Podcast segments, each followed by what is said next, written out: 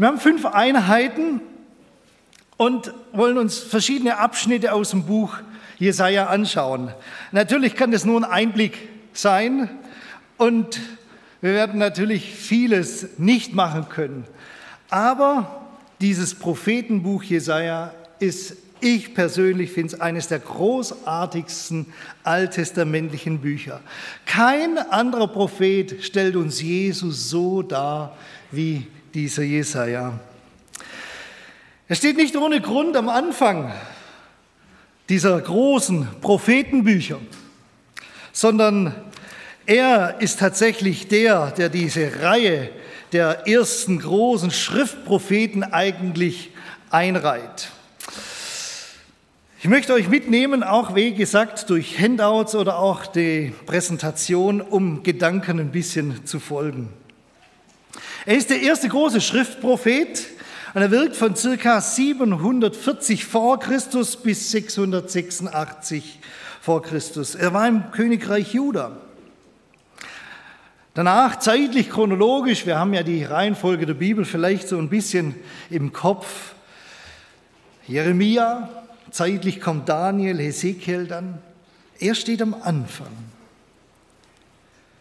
Er ist auch der, der die größten Einblick gibt in tatsächlich das Wesen des Messias. Einen tiefen Einblick in seine Art, in seinen Charakter, in seine Wesenszüge. Ja, man kann Jesus im Alten Testament kennenlernen und vor allem bei Jesaja. Er gibt auch einen gewaltigen, weiten Ausblick auf das, was kommt. Es ist Gottes prophetisches Buch über das messianische Reich, über den neuen Himmel. Und ich finde es faszinierend, weil es wie ein gewaltiges Panorama ist, das Gott uns durch diesen Propheten zeigt. Jesaja, wenn wir uns in diese Zeit ein bisschen hineinversetzen, dann ist er groß geworden in Jerusalem oder in der Nähe von Jerusalem, und zwar in einer Zeit, wo tatsächlich es Wohlstand gab. Juda, Israel, damals geteilt, dieses Reich in Nordreich und Südreich, erlebten eine Phase des Friedens, der Sicherheit. Wirtschaft und Handel florierten, und den Leuten ging es relativ gut, vor allem zumindest diese gewissen Oberschicht. Sie genossen wirklich Reichtum und Wohlstand. Doch dann kam es zu einer Zeitenwende. Jesaja erlebte auf einmal mit, wie die Assyrer, das war ein Kriegsvolk, deren Name sich von dem Kriegsgott Assur ableitet, zunehmend an Macht gewann. Die Hauptwirkungszeit, wir lesen das in der Mitte des Propheten Jesaja, fällt in die Zeit des Königs Hiskia, wo Jerusalem belagert wird.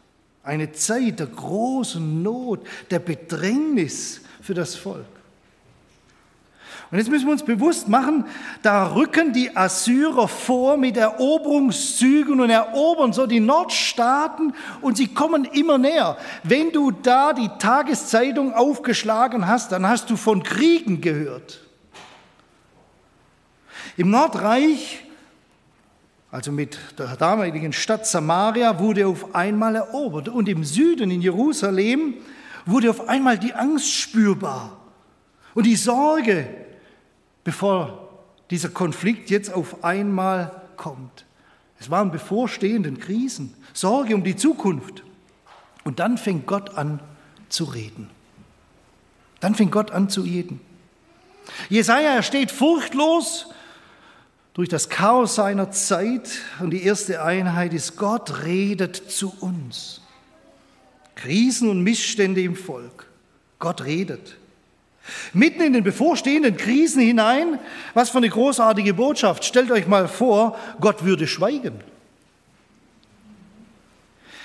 Jeder weiß, dass wo in einer Beziehung das Reden miteinander aufhört, dass so ziemlich das Entscheidendste und Wichtigste verloren gegangen ist.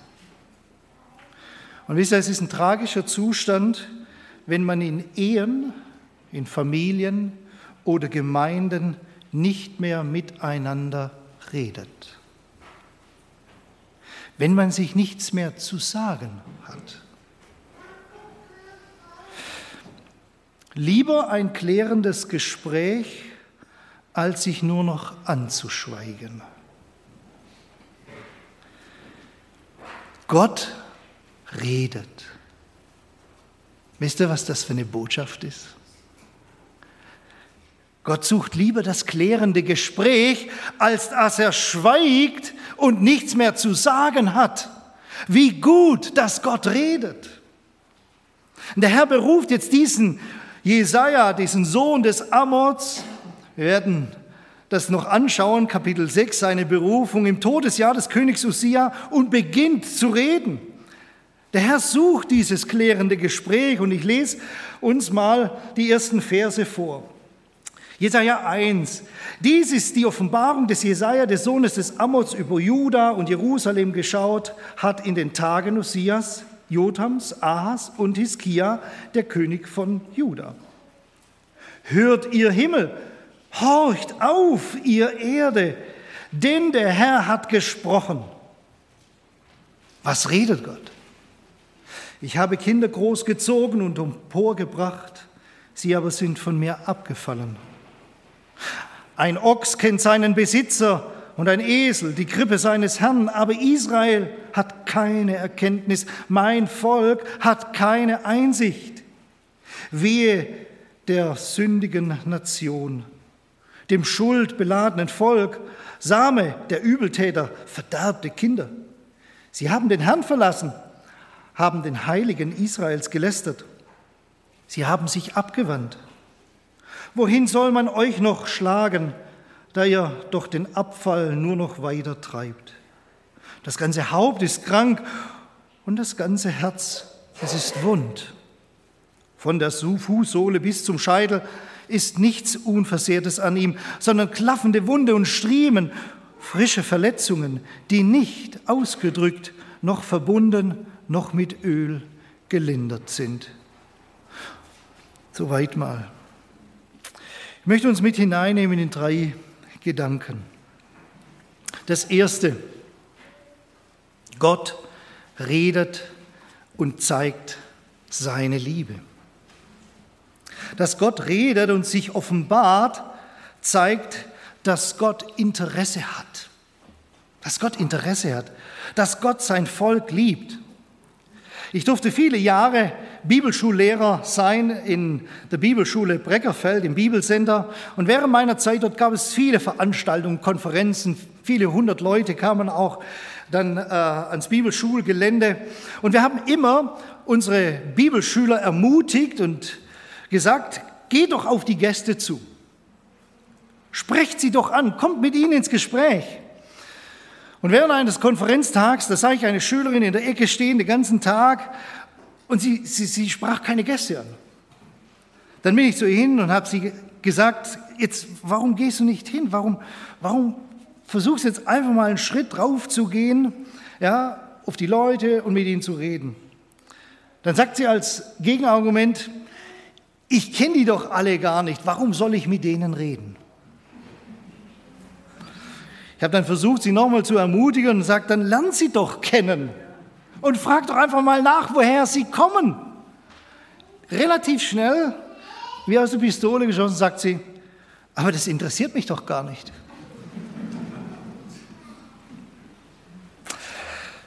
Dieser Gott ist so ganz anders. Gott kennt uns. Er muss uns nicht kennenlernen. Gott kennt uns. Er kennt uns ganz genau und es mag sein, dass wir ihn nicht kennen oder nicht kennen wollen. Aber Gott kennt uns durch und durch. Und Gott hat trotzdem Interesse und redet trotzdem. Er offenbart sich, er will Gemeinschaft mit uns haben. Weil Gott uns liebt, weil Gott sein Volk liebt. Und deswegen schweigt er nicht, auch wenn da Krisen sind in der Beziehung. Gerade dann, wenn dicke Probleme und am Horizont erscheinen, wenn große Krisen bevorstehen, dann ist Schweigen falsch. Wisst ihr, wir erleben in Europa und auf der ganzen Welt eine wirkliche Zeitenwende. Wir dürften eine lange Phase des Friedens in Deutschland und Europa erleben. Es ist eine Wohlstandszeit. Reichtum, Sicherheit, das ist doch schon fast zur Selbstverständlichkeit geworden. Und plötzlich wird alle Sicherheit erschüttert, weil da eine Großmacht in andere Länder einfällt und erobert und die Angst darüber wächst, ob der Krieg in der Ukraine, der sich von Nordosten her über Europa ausbreiten könnte. Die Welt, sie ist krisengeschüttelt. Die Probleme werden immer mehr und die Regierungen, sie wirken ratlos und rastlos. Das ist ja meistens so. Du nicht mehr weißt, was zu tun ist, dann drehst du durch. Rastlos vor Ratlosigkeit. Außer unser Bundeskanzler, der hat irgendwie manchmal die Ruhe weg, habe ich so den Eindruck. Gott, er schweigt nicht. Sein Wort, die Botschaft der Bibel, sie läuft. Was hat doch in den letzten Jahren Gott geschenkt, auch durch die Digitalisierung, wie sich Gottes Wort verbreitet hat. Jetzt bin ich nicht mit der Digitalisierung mit allem einig, bei aller Vorsicht, was im Internet auch an Christlichem zu hören ist. Aber Gott schweigt nicht, Gott gebraucht das, damit sein Wort läuft.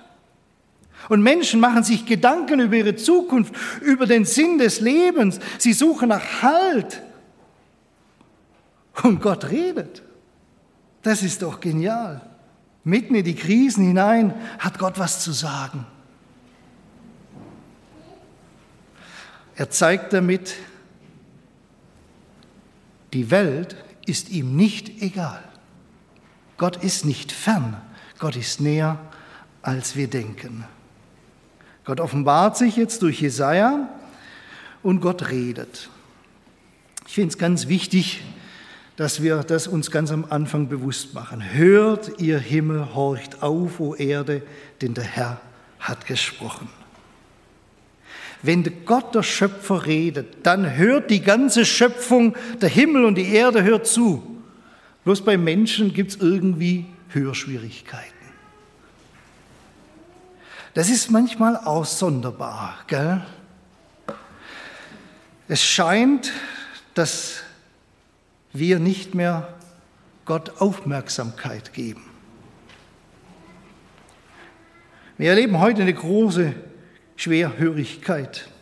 Ich kann mich noch daran erinnern, in der Grundschule war das, früher hat man immer Striche bekommen, wenn man nicht aufgepasst hat. Ich habe immer Strafarbeiten gekriegt, nach drei Strichen bekam sie eine Strafarbeit. Ich habe nie mitgekriegt, dass ich Striche bekommen habe. Ich habe immer nur Strafarbeiten gekriegt. Ich war so mit anderen Dingen beschäftigt, dass ich nie gemerkt habe, wenn die da vorne Striche macht an der Tafel.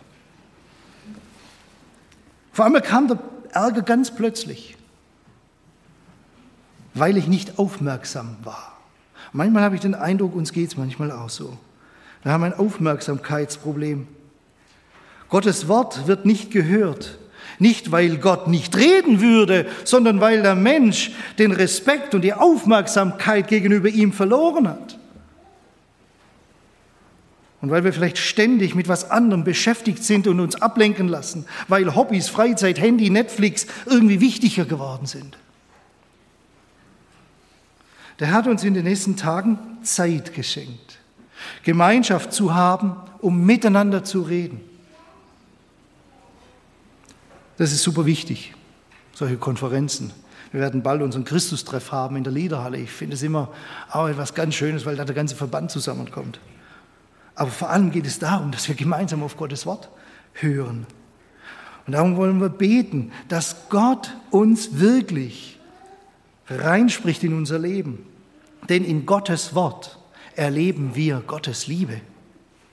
In Gottes Wort offenbart sich Gottes Liebe, nämlich Jesus Christus. Das Wort wurde Fleisch, es wohnte unter uns und Jesus ist die Liebe Gottes. Und wenn wir die Liebe Gottes erfahren wollen, hören wollen, erleben wollen, dann müssen wir auf Gott hören. Und das wünsche ich uns. Gott redet und zeigt seine Liebe. Gott redet und spricht direkt in unsere Situation hinein. Gott redet und hat was zu beklagen. Das ist der zweite Punkt. Es ist ein direktes Reden Gottes. Gott redet nicht lang drum herum, sondern nennt das Grundproblem und die Missstände beim Namen. Ich habe Kinder großgezogen, emporgebracht, sie sind abgefallen. Ich möchte einige Gedanken mit uns kurz andenken in diesem zweiten Punkt. Was sind Gründe? Es gibt mehrere Dinge, die Gott anspricht, aber ich habe jetzt einfach mal drei Punkte rausgenommen. In den ersten drei Versen lesen wir, Gott beklagt den Abfall seines Volkes. Zur Zeit Juda erleben wir es ähnlich wie heute, dass irgendwie in der Gesellschaft eine Abkehr von Gott stattfand. Keiner wollte mehr irgendwie was von Gott wissen. Es war keine Einsicht da. Klar, wenn man das übertragen möchte auf uns, ich finde schon, es zeigt sich natürlich auch in unserer Gesellschaft. Vor allem finde ich eben an den Kirchenaustritten, dass sich immer mehr Menschen von den beiden Großkirchen abwenden, gleich wie die Großkirchen stehen. Aber es zeigt, dass der Mensch sich einfach immer mehr distanziert. 2023 ist schon wieder ein Rekordjahr der Kirchenaustritte. Und seit 2021 ist erstmals die Anzahl der Kirchenmitglieder unter die Marke von 50 Prozent der Gesamtbevölkerung gefallen. Jetzt mag sein, dass uns die Kirchenpolitik weit weg ist, ist ja so. Ja, mir geht es auch gar nicht drum. Aber es gezeigt eine gesellschaftliche Wende. Wenn die Mehrzahl der deutschen Bevölkerung Kirchenmitglieder waren und jetzt es nicht mehr sind, dann macht das etwas mit unserer Gesellschaft, egal wie die Kirchen standen und stehen. Es zeigt sich auch daran, dass nicht nur Kinder der nächsten Generation, sondern auch Erwachsene jetzt schon mit Krippe, Ochs und Esel nichts anfangen können.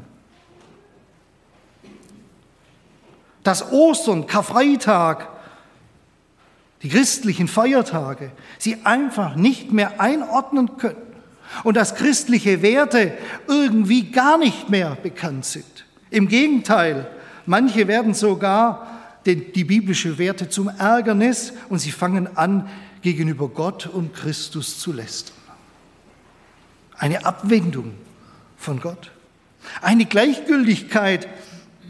Da klagt Gott, wohin soll man euch noch schlagen, da ihr doch dem Abfall nur noch weiter treibt. Gott beklagt, dass sich dieses Volk nicht einmal was sagen lässt, nicht einmal mehr erziehen lässt. Erziehung nutzt nichts mehr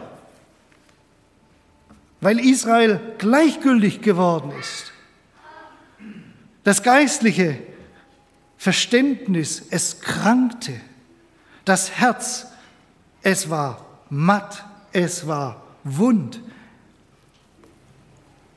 Aber sie wollten es nicht beachten. Es ist schon sonderbar. Wie vielen Menschen geht es ähnlich? Sie sind müde, sie sind matt, sie sind verzagt, und sie wissen nicht warum. Psychologen haben Hochkonjunktur, Therapeuten kriegst du keinen Termin. Sie wissen nicht, warum.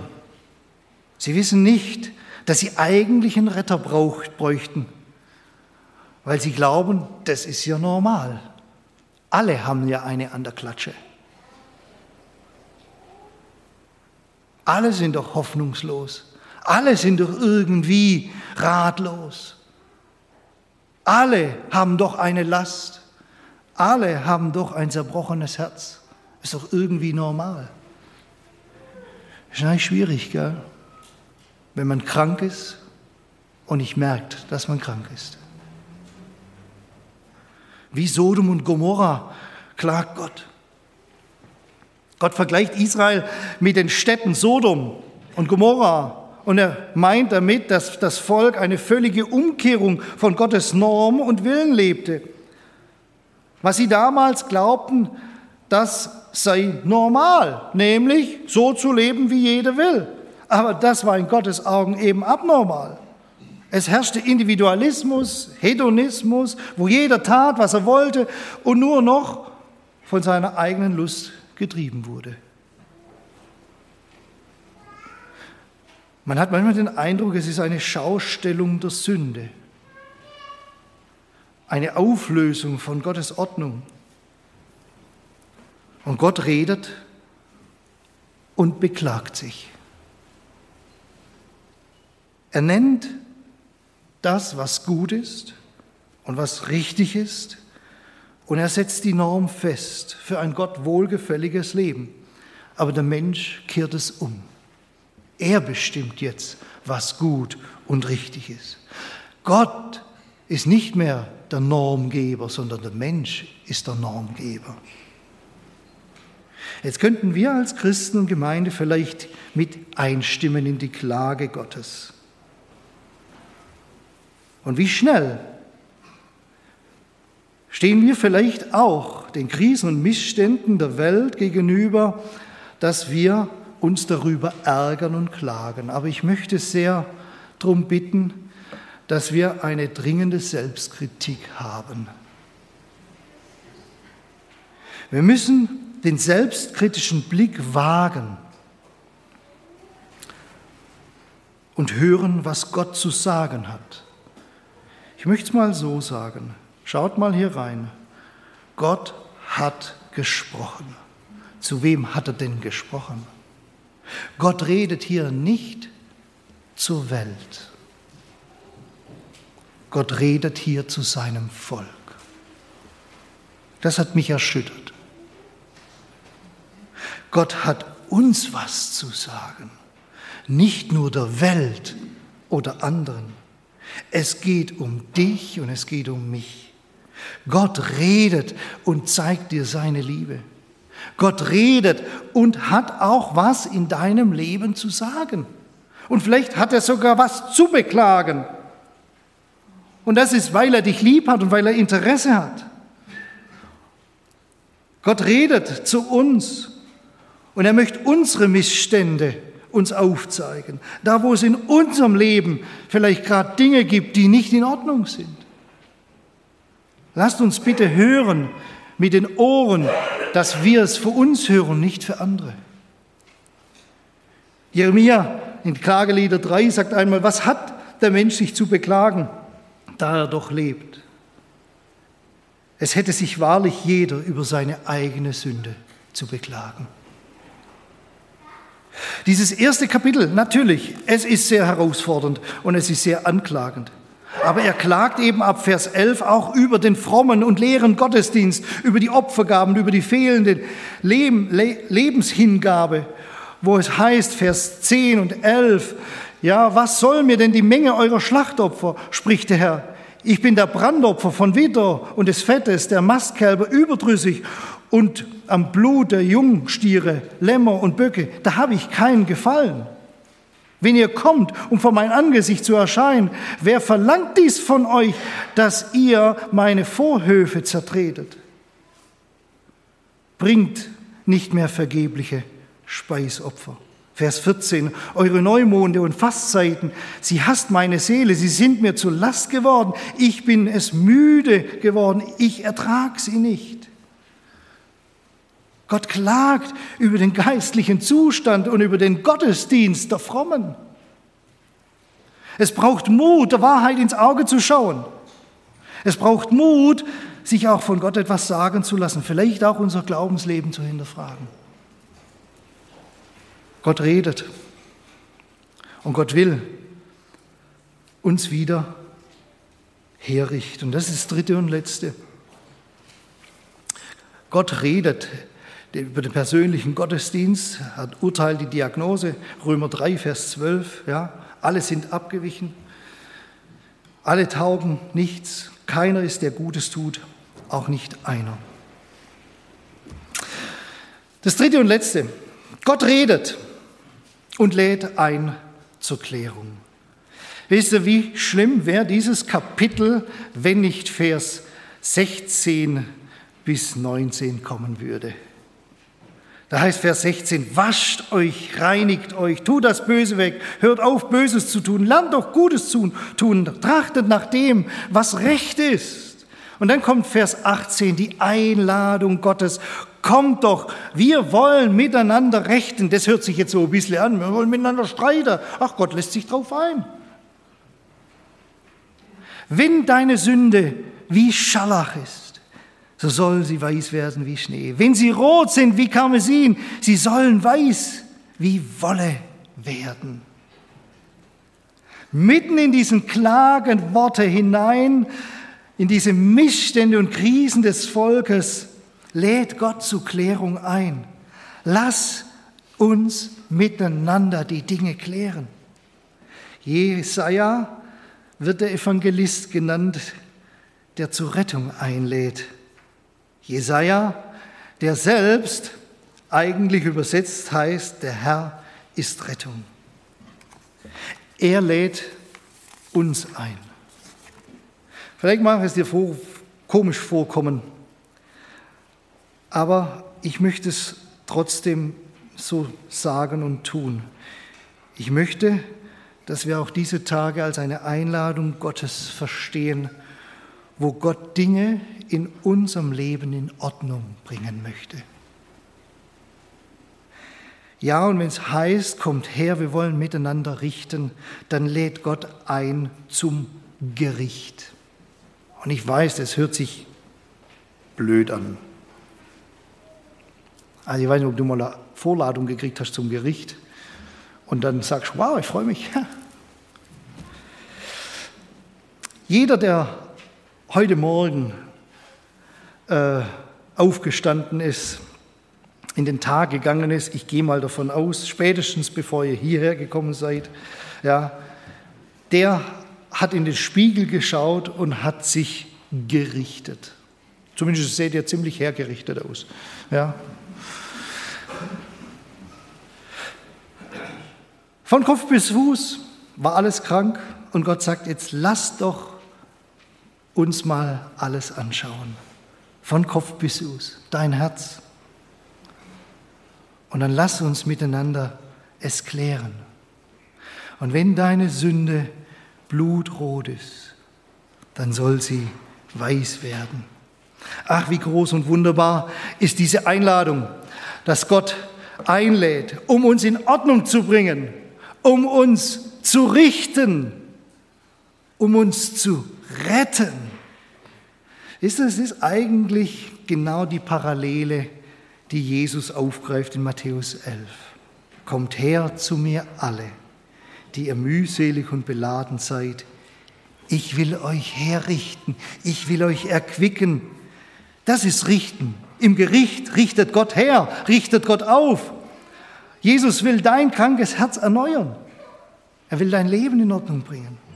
Egal wie deine Vergangenheit deines Lebens vielleicht bisher gelaufen ist, wie weit weg vielleicht du von Gott bist, wie viel Schuld du auf dich geladen hast, wie schlimme, tiefe Krisen oder Missstände du auch vielleicht erlebt hast.